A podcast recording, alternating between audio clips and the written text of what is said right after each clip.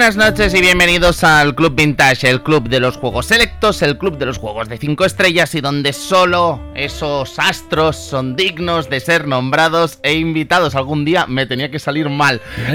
por fin, eh, por fin. Por fin, por, fin, tenía que salir mal algún día. Desde la 96.7 FM para el mundo aquí en Onda Aragonesa, con Edu Pisa los mandos. Edu, ¿cómo estás? Muy buenas tardes, pues, pues esperando este gazapo, digo, por fin, es que no se va a confundir nunca. Algo me ha fallado digo, es que no he dicho lo de los astros, creo. No, no, no. Pero bueno, yo creo que me lo perdonarán, que son muchos programas ya, son muchos programas ya.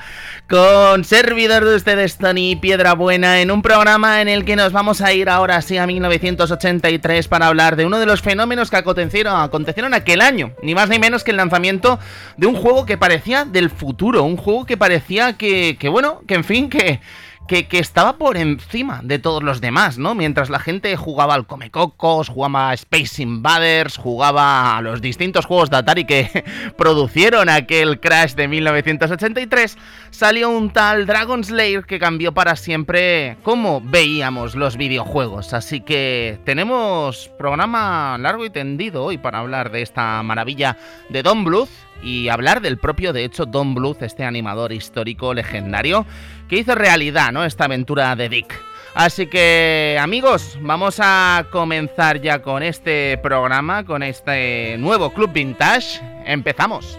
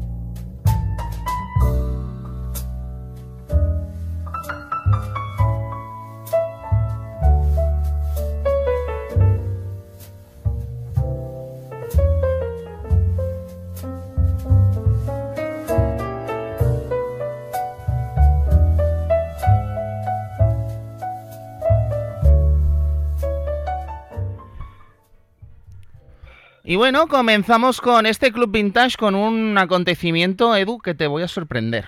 te voy a sorprender, porque ¿qué me dirías si vamos a entrevistar a uno de los creadores tras uno de los videojuegos eh, neo-retro, podríamos decir, más curiosos, me atrevería a decir, que se van a lanzar en este año 2022? Pero escucha que tú, todos los creadores que hablas son japoneses. No, yo, no voy a entender nada. Este nos vamos a ir al País Vasco, si no me ah, equivoco. mucho mejor. ¿Vale? y además vamos a hablar de toros. Vamos a hablar de toros del futuro. Estamos hablando de Bullfighter Neon y tenemos a nuestro querido amigo John Cortázar detrás en la línea. Eh, John, ¿cómo estás? Bienvenido al Club Vintage. ¿Qué pasa, Tony y compañía? Nada, eh, muchísimas gracias por, por, eh, permitirme estar aquí con vosotros y nada, un placer es que no siempre tenemos estos lanzamientos tan cerca, ¿no? Como comentaba Edu, ¿no? Que siempre estamos hablando de lanzamientos que se desarrollan en el extranjero y tal, pero me, resulta particularmente mm, ilusionante, ¿no? Que tengamos, que tengamos un lanzamiento aquí en España eh, con una temática tan nuestra pero a la vez tan distinta, ¿no? A lo que sería lo típico del toreo, ¿no? Estamos hablando del Bullfighter Neon, un juego que nos va a llevar al futuro, al toreo del futuro, ¿no? Podríamos decir, porque en el año 2000XX, si no me equivoco, John, han prohibido el toreo, pero han creado esto, ¿no? ¿Cómo, es la historia de este juego? Sí, sí, no, así es. Bueno, primero aquí estamos con los nervios a flor de, a flor de piel porque, como comentas eso, estamos a un día, o sea, mañana mismo vamos a lanzar la campaña Kickstarter eh, para que, bueno, pues va a haber un poco el apoyo de la comunidad del producto para poder salir adelante. Y efectivamente, ¿no? Se, se, basa en eso, es un juego, pues bueno, rollo neo-reto que has comentado, ¿no? Pixel art, música chiptune, etcétera, un poco acercándonos a los clásicos de Neo Geo de deportes futuristas, pues juegos como Soccer Brawl o Windjammers, y, va de eso, ¿no? De, de efectivamente poner el toreo eh, en el ruedo, nunca mejor dicho, eh, pero en el futuro eh, donde hay, pues bueno, es un, es un nuevo deporte en el que en el que los toreros con armaduras futuristas pues tienen que, que lidiar con robots, en este caso, no con animales, Eh, y, nada, pues, pues eh, los toreros tienen que tratar de eh, rebajar la batería o, hacer que, se queden sin pila los robots, ¿no? Gracias a sus, a sus capotes de neón y cuando les torean pues les van como restando vida, ¿no? Que en este caso es la energía, la pila. y, por contra, pues los robots con aspecto de toro pues, pues están armados hasta los dientes, ¿no? O sea, lanzallamas, misiles, eh, rayos láser, etcétera, que que harán que, que, bueno no pues que se genere una acción pues muy muy chula y, y muy distinta no pues porque porque aunque aunque las mecánicas son muy de beat'em up no de juego tipo pues Final Fight o Capitán Comando etcétera pues tiene ese, ese componente extra de, del toreo pues que le que da ese punto muy diferente no sí porque John eh, mm, por lo, bueno a mí el tráiler me ha entusiasmado en el sentido de que creo que habéis intentado recrear lo que es el ese feeling de Neo Geo, ¿no? Diría, porque es que mm, me vas a permitir, pero incluso cuando veo al torero o a la torera, al español y a la mexicana, eh, como que parece que están celebrando, me recuerda mucho a Super Sidekicks, ¿no? No sé si os habréis basado en eso. Pero lo, que te quiero decir, eh, cómo, cómo, cómo crea esta, esta intención, ¿no? Ya no solo de crear un juego mm, retro de toros, que no es para nada habitual, hay muy pocos ejemplos en la historia del videojuego, sino que además llevarlo, ¿por qué llevarlo al territorio de Neo Geo, no? Será la pregunta que te haría, John. Sí, pues mira, eh, al final pues es un, sentido homenaje a esos arcades que hemos jugado nosotros en el estudio toda la vida, ¿no? a principios de los 90 y donde se caracterizaron estos juegos eh, deportistas futuristas, ¿no? Este, este futuro que llamamos nosotros como retro future, ¿no? Noventero, muy plasticoso, ¿no? Como este futuro que, se preveía que era, ¿no? Y, y Neo Geo fue un gran exponente, es cierto que, hubo juegos de este tipo en todo tipo de consolas, incluso en PC muchos y muy recordados, ¿no? Pero sobre todo en la Neo Geo, pues estos, estos juegos que, que comentaba, ¿no? Pues el Super Baseball 2020, etcétera, ¿no? Estos que planteaban esos, esos deportes, pero con el, rollo extremo del futuro. Y luego pues tampoco es algo que, que no hayamos hecho antes. Eh, el último lanzamiento más reciente de, de, relevo que hicimos para plataforma retro, en este caso no, no, no neo retro, porque eh, Buffet Neon apunta en este caso a PC y posiblemente a consolas, eh, pero sí que en MSX tratamos hace poco de recrear los juegos de Konami de principios de los 80 con otro juego que se llamaba eh, Relevos Snowboarding, eh, pues eso, cogiendo las limitaciones ¿no? o, o el estilo de cómo hacían las cosas, en este caso eh, Konami, que es una de las grandes en, en MSX, ¿no? Eh, y tratar de crear un juego deportivo pues como ellos creaban en, la época. En este caso es un poco lo mismo, estamos haciendo un tributo y como tú bien has comentado, ¿no? Hay escenas que son muy de Super 2, ¿no? O, que tienen ese, aroma, ¿no? Eh, pues hemos tratado de coger, hacer un estudio sobre el pixel art, eh, la música, la jugabilidad de, los juegos de, de juegos deportivos de aquella época y tratar de, pues dentro de un sentido homenaje, eh, recrear ese sentido arcade eh, para todos los fans, ¿no? Y luego, por otro lado, pues, pues está el concepto de, del toreo, pues es, mm, vamos, un poquito más em, diferente a otros juegos de toreo que, que han existido, pues que han sido más rollos simuladores, ¿no? Que trataban como de imitar eh, 100% lo que lo que eran los toros, ¿no? Este no es el caso. Aquí, pues, pues sí que es cierto que tiene muchísimos elementos, pero, pero no, no se generan digamos que tiene como unas reglas totalmente nuevas y, que lo hacen eh, pues eh, mucho más igual atractivo, eh, por supuesto limitando cualquier aspecto de violencia y centrándonos en lo que es gameplay puro y duro y, digo, acción a raudales. Entiendo, John, que, mm, que os habréis querido inspirar ¿no? en juegos de toreo. No sé si habréis estado con el juego del Juli, aquel que salió, si habréis estudiado cómo eran los juegos de toreo para intentar mm, ver si os inspiraba en algo, ¿no? Eh, supongo que está todo descartado, ¿no? Porque no, nunca, nunca llegó a salir un grandísimo juego de toreo en realidad, ¿no? Eso es. Eh, eh, sí que, bueno, pues aunque sea para saber lo que no hacer, ¿no?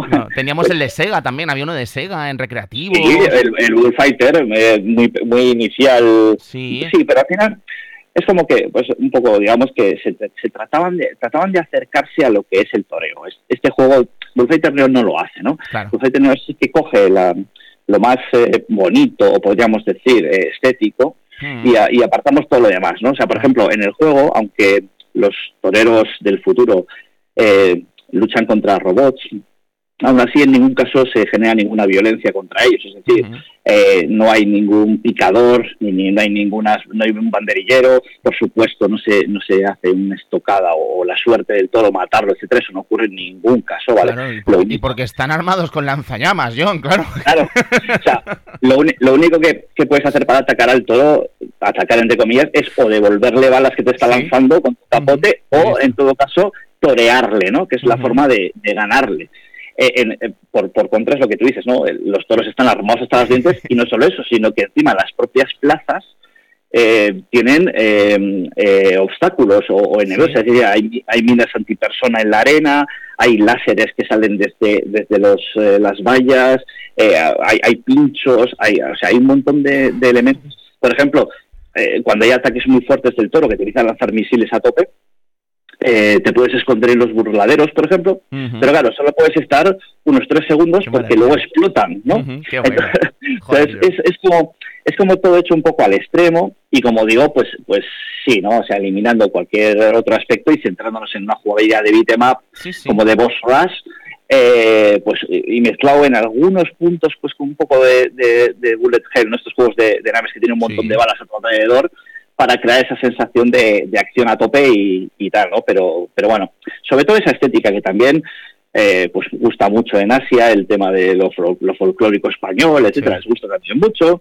Y bueno, pues, pues tratando de hacer un, producto, pues yo qué sé, ¿no? Original, porque al final los estudios independientes, tú lo sabes, Tony, que al final eh, lo que más buscamos es la visibilidad y para eso tenemos que hacer cosas originales, no podemos en cosas pues muy estándares, ¿no? Entonces, pues aquí queremos un poco eso, ¿no? Pues ser un poco creativos y sobre eso eh, crear un, un, juego arcade que le pueda gustar a todo el mundo. Y qué maravilla, John, eh, te debo reconocer, bueno, ya en los primeros eh, muestras que hicisteis del juego, me quedé prendado de, de, lo que creo o parece que es la canción principal del juego, que es una suerte de, de paso doble con mezcla neogeoesca que me tiene enamorado, ¿vale? O sea, es una cosa que me tiene enamorado ese tema, ¿sabes? O sea, estoy loco por escuchar el resto de temas. ¿Os habéis pasado, os habéis basado en paso dobles hacer estas canciones o, solo ha sido este caso en concreto? No, sí, sí, vamos un poco en esa línea. La verdad es que nosotros en el relevo pues eh, cuidamos mucho lo que es el aspecto visual, nos gusta mucho el tema del pixel y tal. Desde siempre, pero también el tema eh, musical que hay veces que se queda un poco de lado, ¿no? Es un poco triste porque al final, joder, es una parte pues muy importante de un videojuego el tema del de, departamento de audio, ¿no? Por decirlo de alguna forma, tanto los efectos de sonido, que también estamos cuidando mucho, como la música, ¿no? Y aquí en este caso contamos con el compositor eh, malagueño Grisor. Ah, ves, ves, ves, olía Grisor este. olía Grisor, sí, sí. sí. La, la, pareja de, de facto de Locomalito, ¿no? Y bueno, y luego ha trabajado en muchos más productos que con nosotros ya había trabajado en Bullfight, eh, o sea, en, en el, el Relevos Snowboarding, habíamos hecho un buen trabajo juntos. Y en este caso, eh, está utilizando las limitaciones de, del chip de en el juego pues para que tengas feeling eh, con los samples y tal lo más parecido posible. Y efectivamente no pues ahí estaba un poco nuestro nuestro objetivo era hacer eh, una música que sonase hiper deportiva y rollo noventera y tal y que tuviese ese 10% 20% como de folclórica no o paso doble o un poco más taurina entre comillas pero pero sin ser un yo qué sé, ¿no? Un paso doble tecno. Claro, sí, sí, sí. esas, reminiscencias, ¿no? Y que, y que suene como a, a juego en el juego, pero con ese puntito de referencia. Y yo creo que lo ha hecho un muy buen trabajo. Los temas que de momento eh, ha desarrollado un par de temas para el Kickstarter. Eh, están geniales, igual que los efectos de sonido. Y desde aquí, pues, eh, por supuesto, saludar y agradecer a Grisor que se ha unido al equipo y nada, estamos contentísimos. Así que yo cuando vaya teniendo te voy a ir pasando en privado. ¿eh? Gracias, gracias John. para que vayas escuchando. Eh, John, una preguntita. Eh, veo, estoy viendo aquí el, el tráiler del juego. Eh, esta parte que es un bonus game, ¿no? Porque también hay un encierro, un encierro de San Fermín, ¿no? bueno eso, ¿eh? Sí, sí, sí, sí.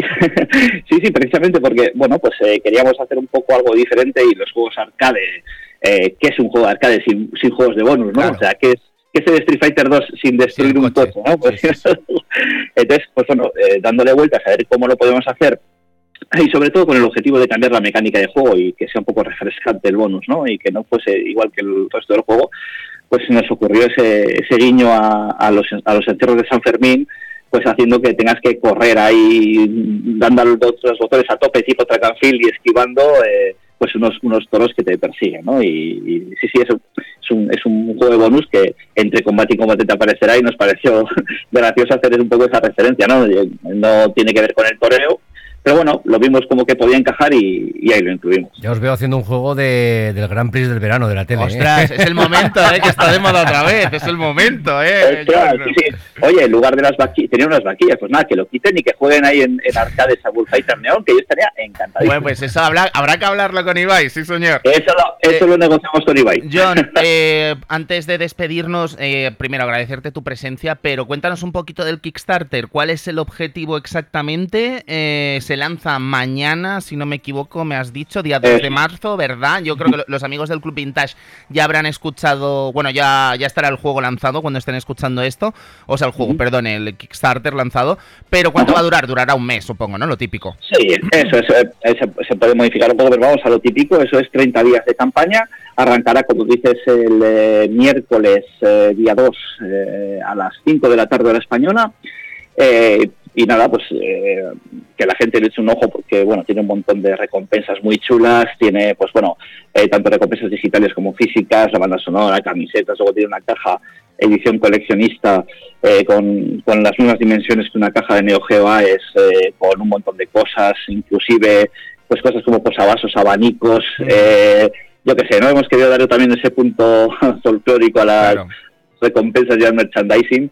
Eh, y nada, pues que, le echen un ojo, eh, que estén un poco atentos a nuestros canales, eh, que sobre todo estamos muy activos en relevo en Twitter, tanto en la cuenta Bullfighter Neon, tal como suena, o la cuenta de relevo de nuestro estudio de Twitter, donde ahí vamos a tener todos los links y toda la información cara a, a acercarse al Kickstarter y que echen un ojo al previo y si, les gusta la, propuesta, la premisa y el juego en sí mismo, pues que se animen para, para echarlos una mano y sacar el proyecto adelante. Bueno, John, pues nada, muchísimas gracias por dejarte caer por aquí, poner tu sellito en el Club Vintage. Eh, yo creo que es carne de Club Vintage cuando Bullfighter Neon esté fuera, esté ya en el mercado. Así que estoy seguro, John, que no será la última vez que te tengamos por aquí. Muchísimas gracias por pasarte, John. Nos vemos prontito y muchísima suerte desde el Club Vintage, ¿vale? Vale, muchas gracias a vosotros. Un saludo.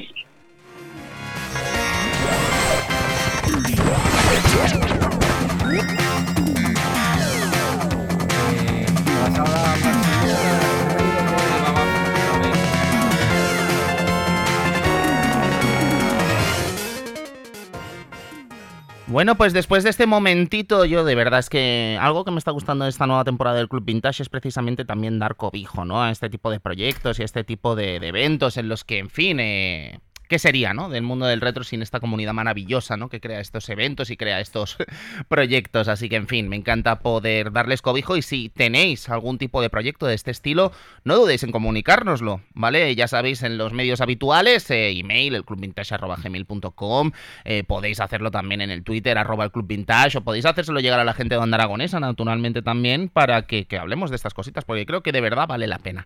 En todo caso, amigos, estábamos aquí para hablar de Dragon's Lair 1983 un acontecimiento como la despenalización del aborto, que, en fin, imaginad, ¿no? En ese momento, miles y miles, eh, cientos de miles de personas protestando en las calles en algo que ahora nos parece tan normal y necesario, ¿no? Al fin y al cabo.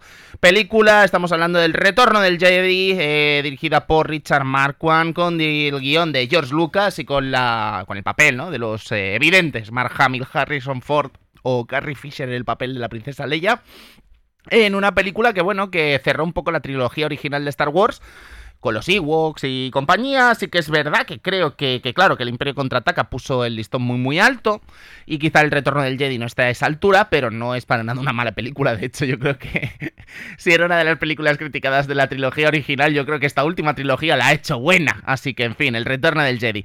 Tenemos también en música el disco Frontiers de Journey, ¿vale? Con el temazo Separate Ways, que me parece una auténtica maravilla, me la sigo poniendo para entrenar, con Faithfully, Edge of the Blade, Trouble Child, de Rubicon, On Send Her My Love, eh, un discazo impresionante. En deportes, nos vamos a ir a la Copa de Europa de 1983 para hablar de un campeón extraño para muchos, ¿vale? Estamos hablando del Hamburgo. El Hamburgo alemán eh, venció ni más ni menos que a la Juventus un 25 de mayo de 1983 en Atenas. De hecho, esta final pudo ser jugada por un equipo español como es la Real Sociedad, a la que fue apeada en semifinales por este Hamburgo. De hecho, fijaos, mucha gente, yo no sé si habrá mucho fan de Oliver y Benji por aquí, pero a mucha gente le extrañaba eso de que Benji jugase en el Hamburgo, ¿no? Todo tiene sentido, si os lo paráis a pensar, eh, en el año 1983, eh, bueno, el manga estaba ya a las puertas de, su éxito, podríamos decir, y naturalmente, pues eh, Takahashi buscó cuál era el mejor equipo de Europa en ese momento y tiró del Hamburgo, ¿no? Y lo puso ahí a Benji. Seguimos con la cosecha de este año, un año importante para el mercado del videojuego, ya sabéis, con todo lo que es el asunto del crash del videojuego doméstico norteamericano de 1983, en el que, como veis, pues son prácticamente todos juegos arcade. ¿Por qué? Pues porque el sistema doméstico, el mercado doméstico estaba bastante, bastante caput. Estamos hablando de juegos como Food Fight, estamos hablando de títulos como Bomberman, Spy Hunter, Jetpack, Elevator, Elevator Action, qué clásico, Elevator Action, Track and Field o Star Wars de Atari, ¿no? Ya que estábamos hablando del retorno del Jedi. Además, un montón de juegos de, de Star Wars en esta época, ¿eh? También aprovechando naturalmente el devenir, ¿no? Del final de esta trilogía. No por ellos buenos, quizá este de Atari de recreativa sí que es una maravilla, pero tenemos cosas en Atari 2600 muy muy curiosas, ¿eh? Y que no sobrevivieron precisamente, no ayudaron a que la crisis del 83 menguase. Pero si algo llamó la atención aquel año 1983, estaba en recreativas, estaba en Laserdisc y era así de maravilloso. Dragon's Lair, the fantasy adventure where you become a valiant knight on a quest to rescue the fair princess from the clutches of an evil dragon. You control the actions of a daring adventurer finding his way through the castle of a dark wizard who has enchanted it with treacherous monsters and obstacles. Hmm. In the mysterious caverns below the castle, your odyssey continues against the awesome forces that oppose your efforts to reach the dragon's lair. Lead on, adventurer. Your quest awaits.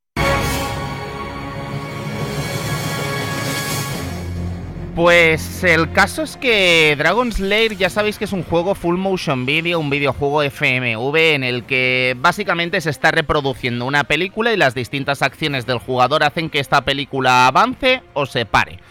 Hasta aquí bien. Lo que pasa es que mucha gente eh, relaciona de alguna forma mm, lógica eh, lo que es estas mecánicas de juego con algo llamado QTE, los Quick Time Events, que claro, que definieron de alguna forma la narrativa en los videojuegos a finales de los 90 con Shenmue y todas eh, las empresas e editoras que se basaron en la obra de Yu Suzuki para eh, hacer estas actividades, ¿no? Las típicas de darle a la izquierda en el momento justo para que la historia continúe, ¿no?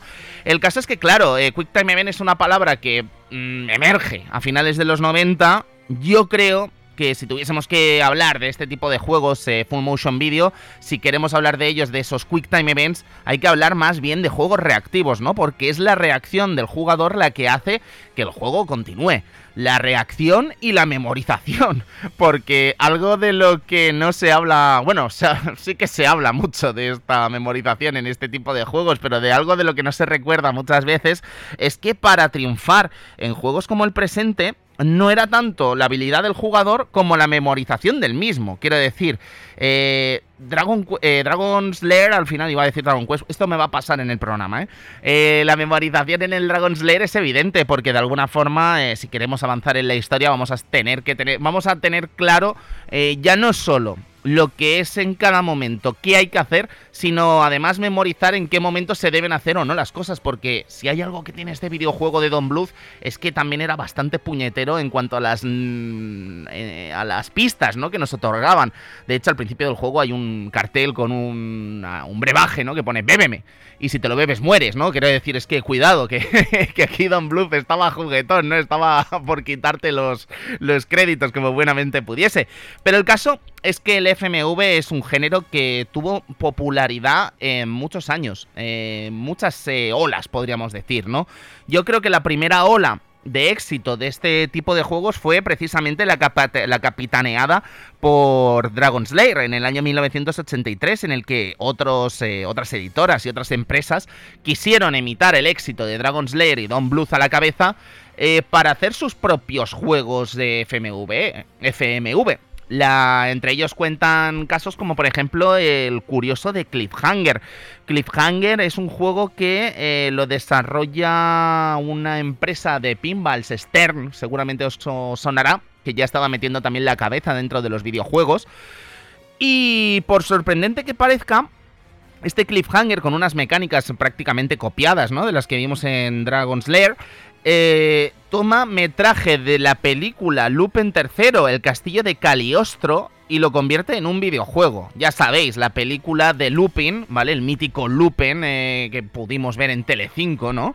Eh, que hizo Ghibli. Sí, sí, la misma de Princesa Mononoke, la misma del viaje de, Chihiro, hizo una película basada en Looping que es maravillosa y la gente de Stern cogió esa película y la convirtió en un videojuego. De hecho, esta película también, este videojuego, este FMV de Cliffhanger, también tiene trocitos de otra película de Looping llamada Mystery of Mamo, pero lo que más llama la atención naturalmente es esa icónica escena de persecución en ese en ese Beetle, ¿no? Eh, conducido por, por Lupin y sus amigos, en fin, un clásico básico de este género, como también Taingal, ¿no? Eh, yo creo que aquí se conocerá más por la adaptación del juego en Mega CD, ¿vale? Algo que también pasaría en Dragon's Lair, que pudimos disfrutar de hecho en nuestro territorio, pero era una colaboración entre Taito y Toei para hacer este tipo de videojuegos, ¿no?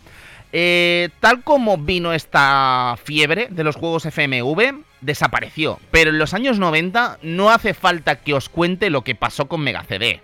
Eh, no hace falta que os cuente también que CDI también basó muchos de estos, eh, muchos de sus éxitos, si es que se puede decir éxitos, en muchos de estos juegos. De hecho, me viene de perlas hablaros de la CDI para recomendaros el vídeo maravilloso, ¿no? Que ya está colgado en el canal del FUNS hablando de esta consola de Philips, así que no dudéis en echarle un vistazo porque creo que os va a sorprender.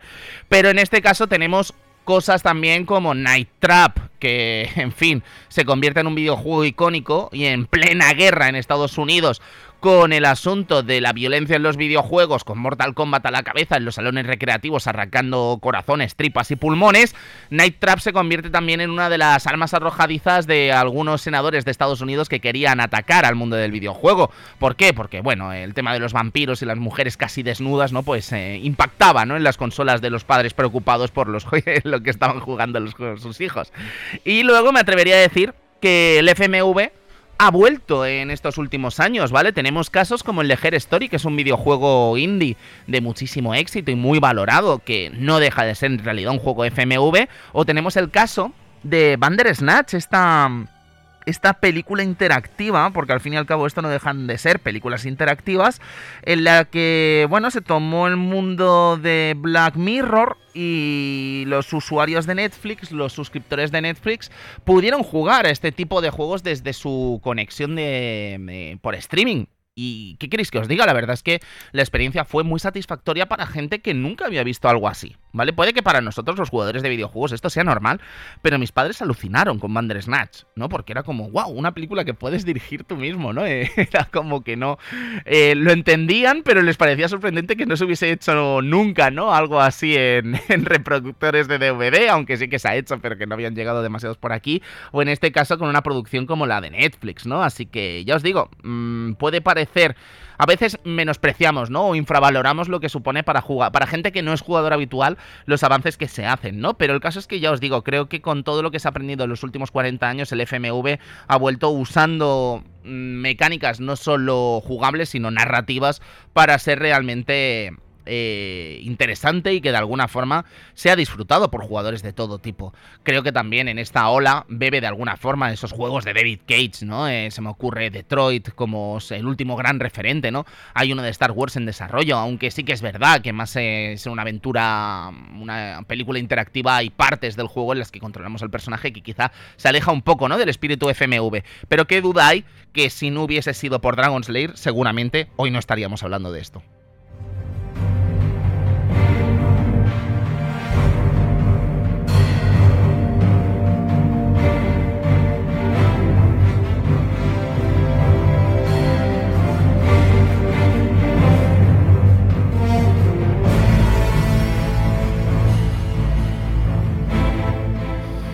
Pero el origen de este videojuego se remonta a, a esta tecnología que estábamos hablando, ¿no? El Laserdisc. Una tecnología que parece ser llama la atención de un desarrollador que, bueno, eh, parecía ser, parece ser que estaba interesado de alguna forma en llevar las decisiones en los videojuegos a una nueva dimensión. Estamos hablando de principios de los 80, cuidado. Estamos hablando de Rick Dyer, ¿vale? Que es uno de los grandes padrinos de este Dragon Slayer junto al animador, ¿no? Don Bluth, del que también vamos a tener que hablar en el día de hoy.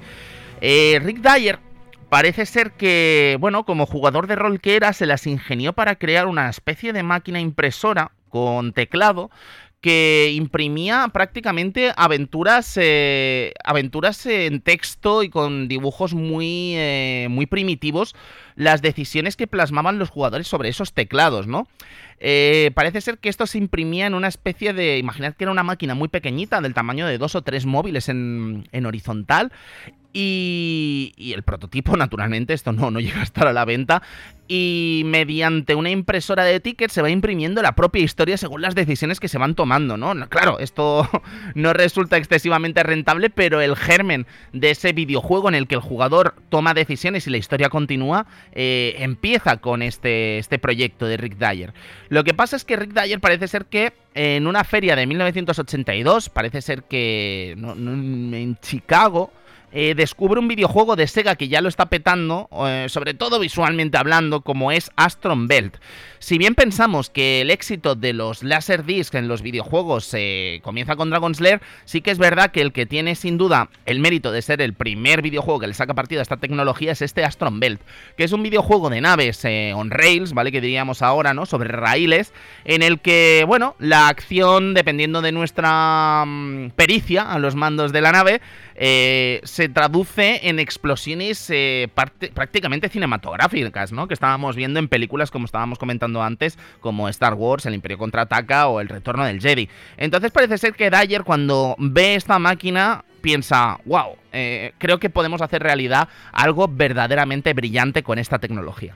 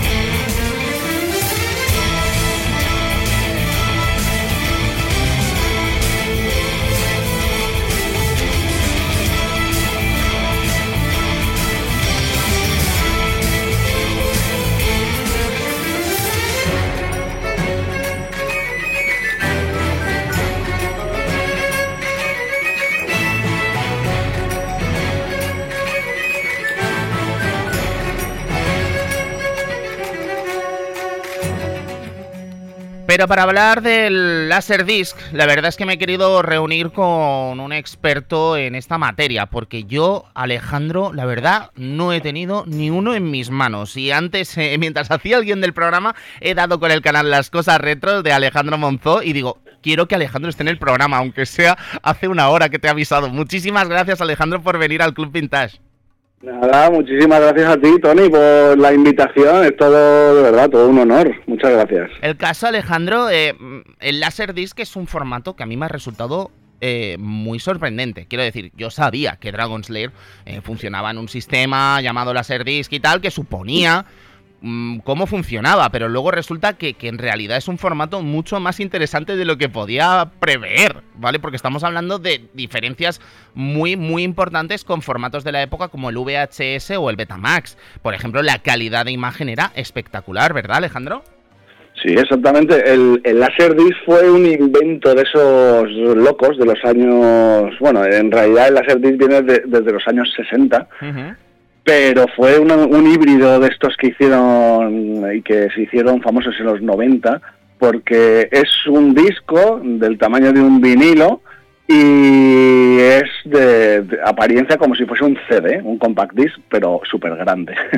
Entonces, lo que se tiende a pensar es que al tener esa apariencia, el disc es eh, imagen digital cuando en realidad no es eh, no es más que, que una imagen analógica Ah, es una eh, es una señal de, de, de- de antena VH, VHS no eh, UHF ujú. eh, impresa en un disco entonces tenemos por una parte la imagen digital y por otra no la, la imagen perdón analógica Y, el, y, el y por otra ¿verdad? el sonido digital Claro, que ahí sí que interesa, claro. Claro, claro. eh, entonces esto lo que nos daba en la época era una calidad eh, superior a, la del VHS. Entiendo entonces, eh, Alejandro, a ver, yo lo que me preguntaba al final con todo esto, claro, eh, yo mm, en mi infancia no recuerdo ver ni un eh, reproductor Laserdisc en casa de nadie. No sé si Edu has tenido el gusto tú. Sí, yo a lo mejor te suena de un sitio, ¿A Tony, dónde? Has podido ver esos laserdiscs. ¿Dónde ha podido ser? En los karaokes. Ah, Exactamente. vale, puede ser, claro, claro, puede ser, pero los karaokes eh, estuvieron muchos años funcionando con laserdiscs. Yo tuve una serie de discos para hacer karaokes Ah. en los eventos que era con los laserdiscs. Fíjate, pero claro, lo que yo me Y preguntaba... cara A, cara B, ¿eh? Claro, hay- hay- esa es la otra cosa a la que quería llegar, porque claro, te tienes que levantar en medio de la peli, ¿no, Alejandro? Normalmente. Sí, lo- en los reproductores domésticos que todo, bueno, que todos teníamos, no, porque yo tampoco lo tuve en la ¿Ves? época. Eh, claro. Que en los, en los más económicos, que encima ya eran caros, a mitad de película te tenías que levantar y poner la cara B del disco. Sí, sí. Vale, entonces, ¿esto no triunfó por eso o había más motivos que el tema de levantarse? Supongo que esto barato no era, claro.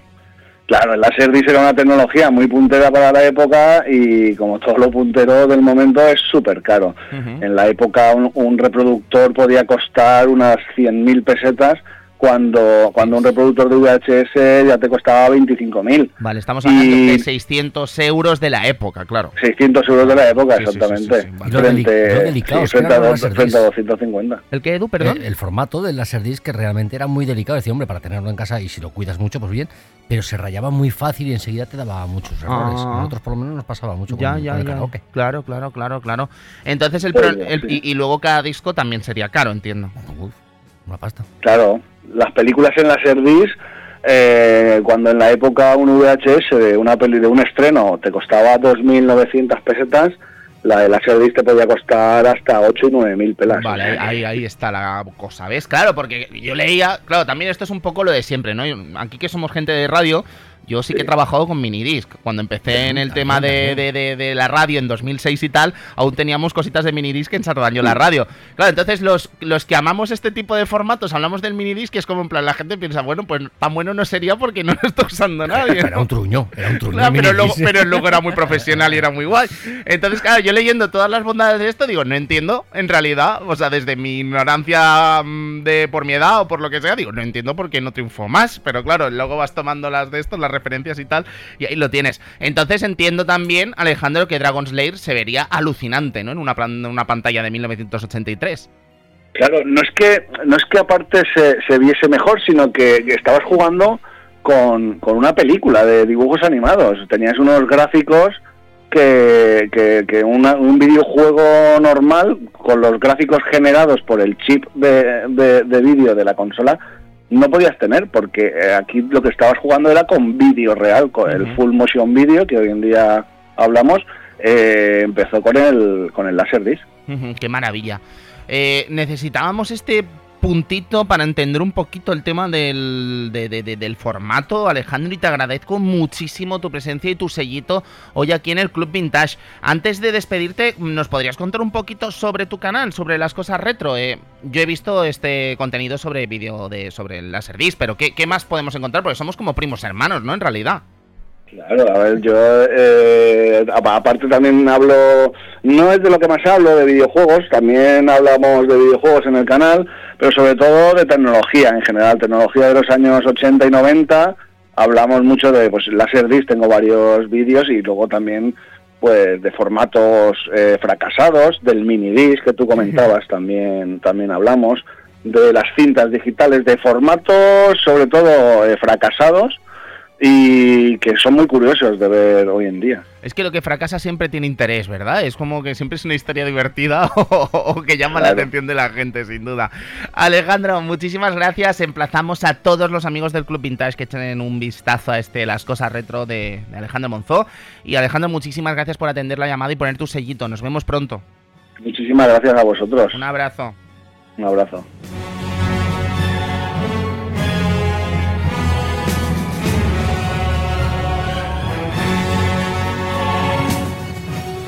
Pues yo creo que entendiendo esto del Laserdisc, creo que ya podemos hablar un poquito de lo que hace de alguna forma que eh, este desarrollador, este, esta, este, esta mente tras la idea de Dragon's Lair, eh, Rick Dyer, eh, cree o se ponga detrás de esta producción de Dragon's Lair. Dragon's Lair no sería nada sin la visualización de Dyer y su mujer de una película en el año 1982 llamada The Secret of Nim, una película de animación basada en un libro que parece ser que pudo estar en las manos de Disney en algún momento hacer una película, pero que uno de los animadores más importantes de la empresa Disney se llevó prácticamente bajo el brazo para hacer la realidad con su empresa cuando se declaró en rebeldía y creó su propia empresa de animación. Estamos hablando del mismísimo Don Bluth. Además es que Don Bluth ya no solo es una persona que tuvo un papel importante o que trabajó eh, en películas tan importantes para la casa Disney como La Bella Durmiente, Merlín el Encantador, Robin Hood o Los Rescatadores, sino que además es que tiene un estilo muy particular, ¿no? Todo lo que tiene su sello tiene un estilo muy particular. Y creo que cuando un chaval de la época como yo, estábamos hablando antes de, lo que me sorprendía, ¿no? Todo esto de Laserdisc, cuando un chaval de la época como yo veía la portada de Dragon's Lair, y no os hablo de 1983 precisamente, cuando yo veía esa carátula del infame juego de NES, del que hablaremos luego, yo no sé qué era, pero yo sabía que eso era como Disney, ¿vale? Entonces creo que habla de un estilo que trascendió más allá de las propias películas y que se metió también dentro del mundo del videojuego. El caso es que, eh, como decíamos, Don Bluth eh, seguramente lo reconoceréis por las películas de Disney que hemos comentado, pero también lo conoceréis seguramente por este The Secret of Nim, lo conoceréis por Fievel y el Nuevo Mundo, lo vais a reconocer por esa maravilla, ¿no? Eh, bueno, Fievel y el Nuevo Mundo y esta que vamos a comentar, En Busca del Valle Encantado, cuenta con Steven Spielberg también, ¿no? En el barco. Éxitos bestiales, ¿no? De, que marcan a toda una infancia, ¿no? En todos los sentidos. todos los perros van al cielo. Rocadoodle, que está, la verdad es que es esta del gallo, ¿no? Que viene a ser una suerte de Elvis, que tampoco está tan tan bien. Luego tenemos Pulgarcita, un troll en, Central Park, Jubi el pingüino o Anastasia, que esta sí que me encanta, a pesar de que el musical no tenga las canciones, ¿no? De, Anastasia, una cosa muy extraña. Bartok el Magnífico, o la que va a ser la última película, eh, en este caso con Fox, llamada Titan After Earth, que es esa especie de película de ciencia ficción que mezclaba gráficos, eh, elementos hechos con PC, con animación tradicional y que creo que no trascendió demasiado, quizá porque había como una sobredosis de Pixar, ¿no? En ese momento y quizá eso no le ayudó a Don Bluth. Pero el caso, amigos, es que Don Bluth es uno de los mejores animadores que ha dado la historia de Estados Unidos. Es un tiene una trayectoria sencillamente bestial. Ha pasado, sí que es verdad que ha pasado por muchos problemas comerciales, porque si algo sabemos los amantes de la animación es que la animación eh, no es nada barata. Es una es un negocio que ha dado muchísimos quebraderos de cabeza a los artistas para hacer realidad sus sueños, ¿vale? Estamos hablando de una empresa, de un, de, un, negocio que de alguna forma para ahorrar dinero se lleva prácticamente a Asia para que mano de obra barata, ¿no? Ejecute estas animaciones y estamos hablando de empresas muy importantes que hacen estas prácticas, ¿no? Entonces, claro, cuando mm, eh, gente como Don Bluth de alguna forma se intenta lanzar al territorio de, estas animaciones tradicionales, pues imaginad, ¿no? es evidente que ahora es un negocio que es prácticamente anacrónico, ¿no? Por desgracia, insisto, ¿eh? y naturalmente salen cosas animadas a día de hoy, pero lo que eran los grandes proyectos animados de Disney, de Warner y compañía, pues eh, solo tenéis que ver lo que ha pasado con Space Jam. O solo tenéis que ver los últimos lanzamientos de Disney, que cuántos años hace, ¿no? Que están hechos, están desarrollados con CGI. Un CGI que además bebe mucho del 2D, naturalmente, pero que en fin y al cabo, al fin y al cabo, ha jubilado, ¿no? Lo que era la animación tradicional, eh, por suerte o por desgracia, y me atrevería a decir que más bien por desgracia. El caso es que, bueno, salían con... Eh, tenemos a Rick Dyer que se acaba liando con Don Bluth y con todo su equipo para desarrollar lo que va a ser este proyecto, ¿no? Este Dragon's Lair. Eh, acaba desarrollando 22 minutos de animación en total en los que y esto creo que es una de las claves del éxito de este videojuego, al menos en su primer año, no solo se desarrolla lo que es la animación de éxito, ¿no? Lo que sería la animación que de, alguna forma cuando el caballero eh, Dirk eh, comienza, bueno, hace bien las acciones, sino que también por prácticamente cada uno de los errores de Dirk en el juego, en este caso del propio jugador, eh, hay una animación también de muerte. Entonces estas animaciones son muy divertidas, estas animaciones son prácticamente la salsa del juego, ¿no? Y lo que hace que de alguna forma el jugador deba aprender, ¿no? Cuáles son las mecánicas, siempre las mismas, es verdad que la rejugabilidad de este tipo de juegos es prácticamente nula, y en este caso pues eh, la mecánica de aprender cada uno de los movimientos y saber ejecutarlos en el momento exacto para que Dirk consiga rescatar a nuestra querida princesa Daphne. Una princesa que, creo que enamora a toda una generación, ¿eh? y que la vamos a ver en bastantes más juegos, no con el mismo éxito de sin duda de Dragon Slayer.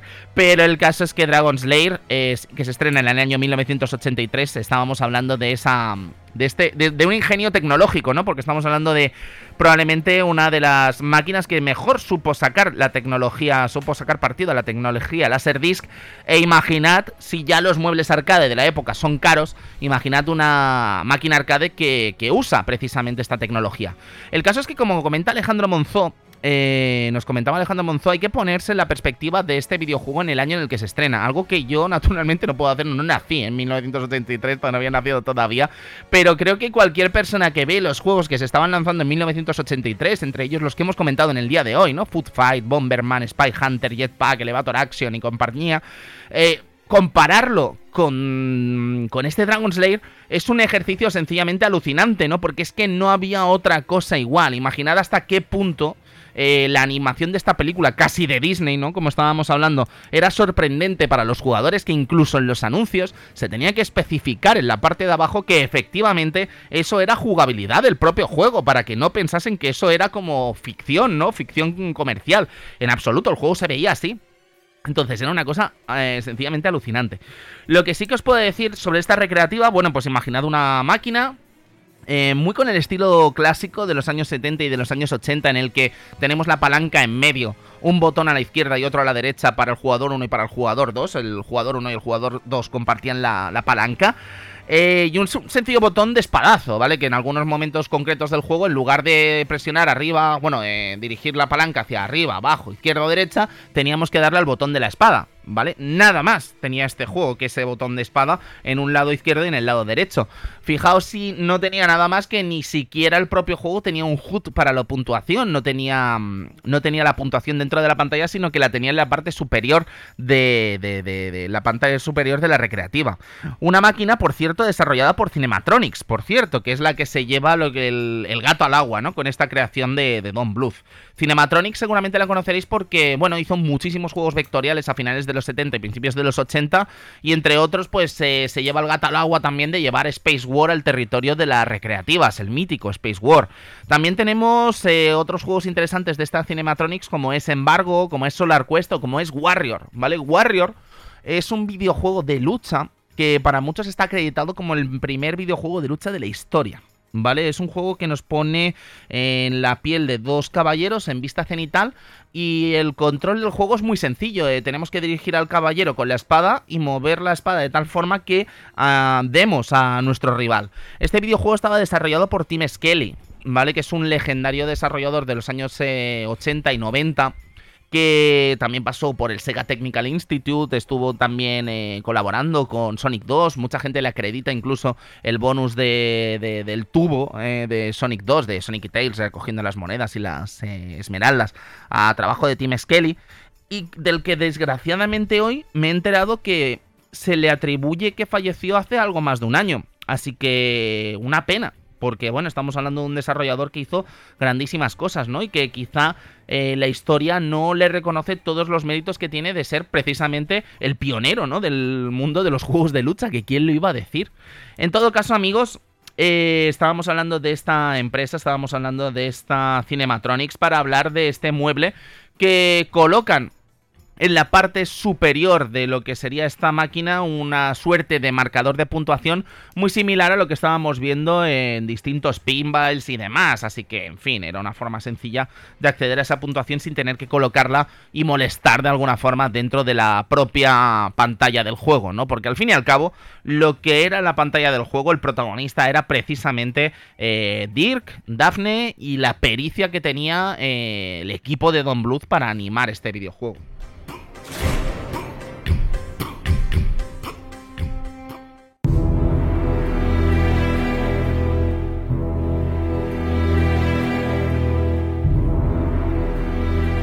Cuando he analizado videojuegos de este estilo, eh, sobre todo de origen estadounidense, la verdad es que no se suele referenciar demasiado el asunto del precio de estos videojuegos, ¿vale? De lo que costaba jugar a estos videojuegos. La cuestión es que eh, en el caso particular de Dragon Slayer sí que he visto que muchos de los artículos que hablan de este videojuego y que hablan sobre todo de la época del videojuego, eh, referencian muchísimo el tema del precio, de lo que costaba una partida. Y es que una partida costaba el doble de lo normal, estamos hablando de 50 centavos. Pero es que a esto hay que sumar algo que es la dificultad de este videojuego. Quiero decir, es que no es un juego excesivamente justo tampoco, ¿no? Estábamos hablando antes de esa broma, ¿no? De, que la gente, los artistas eh, decidieran poner una botellita que ponía BBM y que cuando te la bebas te mueras, ¿no? Pero la cuestión es que no es un juego para nada sencillo, no es un juego para nada amable con el jugador y de alguna forma eh, este título eh, no tenía ningún tipo de rejugabilidad, como estábamos hablando antes. No había ningún desafío más allá de sacar la mejor puntuación, porque una vez vista la película entera, si eras capaz de localizar o de memorizar, mejor dicho, todas las mecánicas del juego, pues no había un gran interés detrás de pasarse de nuevo este Dragon Slayer. Así que la cosa es que son muchos eh, los artículos que referencian a este videojuego como un que al año prácticamente no lo jugaba nadie ya. Porque los que lo habían disfrutado se lo habían pasado ya y habían visto toda la película animada ¿no? de Dragon Slayer, estos 15 mm, minutos y pico que dura la, lo que sería la, acción sin fallo. Y el resto de jugadores pues ya le habían puesto y colgado el San Benito de, bueno, de que era un tragamonedas, ¿no? Porque claro, 50 centavos cada máquina, ¿para qué ibas a jugar si vas a morir a los pocos minutos, ¿no? A lo mejor salía más a cuenta echar una partida a cualquier otra cosa. De hecho hay una entrevista muy curiosa que habla de un jugador que se gastó 40 dólares para ver toda la. toda la. lo que sería la aventura, ¿no? De Dirk. Entonces, imaginad, ¿no? Hasta qué punto llega este videojuego y lo difícil que realmente era.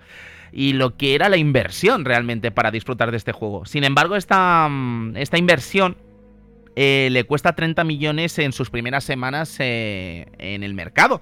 Así que si le costó 1,3 millones realizar eh, este corto de animación y hacer realidad la tecnología de este videojuego, 30 millones pues se antoja un gran éxito, ¿no? Un gran éxito que continuaría con una secuela espiritual llamada Space 6 que se lanzaría un año después, pero que no tendría ni mucho menos el mismo éxito que tendría este Dragon Slayer.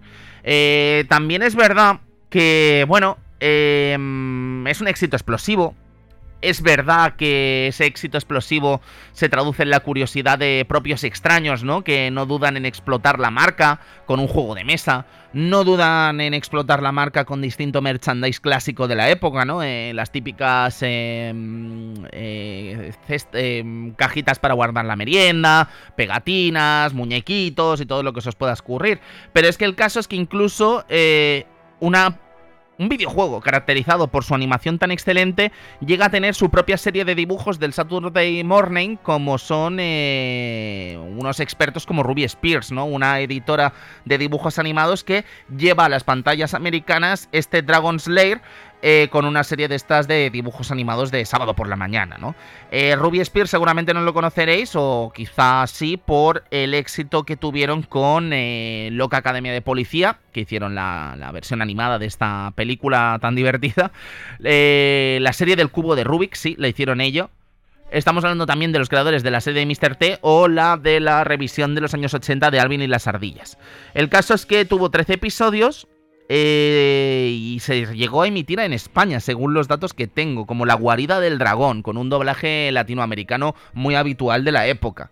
Eh, tuvo un cómic en el año 2003 también eh, conmemorando lo que es el 20 aniversario de esta franquicia. Y la realidad es que Dragon's Lair pues eh, fue como un sueño, ¿no? Para muchos en intentar llevarlo a los distintos formatos domésticos, pero no fue sencillo, no fue una tarea ni mucho menos sencilla. De hecho, como os decía antes, ¿no? Yo, el pequeño Tony, estaba de alguna forma ensimismado, ¿no? Con esa portada de Nintendo Entertainment System, cuando veía ese caballero, ¿no? Y veía esa princesa que le recordaba tanto a sus queridas películas de Disney, pero la realidad es que nadie fue capaz eh, de llevar a consolas este éxito de una forma más o menos coherente, ¿no? Y tenemos eh, juegos verdaderamente lamentables como el del año 1990 de NES, que chicos, hay tantas cosas mal en este juego que no acabaríamos nunca, ¿vale? Pero es que yo no he sido ni capaz, ahora retomando otra vez el juego e intentando jugar de alguna forma para hablaros de este título aquí en el Club Vintage, eh, no he sido capaz de pasar ni de la primera pantalla, o sea, es que es prácticamente imposible, es una locura, a pesar de que los gráficos son enormes. Hablábamos el otro día en Punch Out, ¿no? Que cómo valorábamos los personajes gigantes de este videojuego.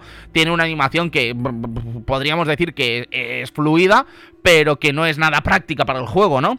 Y aunque veáis vídeos de este videojuego en internet y parezca que la cosa está más o menos bien o que sería más o menos potable, no hagáis caso, poneos a los mandos porque de verdad vais a alucinar. Luego en 1991 se lanzó una versión llamada Dragon's Lair de Legend para Game Boy, que parece ser que se basa en un juego ya existente de Spectrum llamado Roller Coaster o Roller Coaster.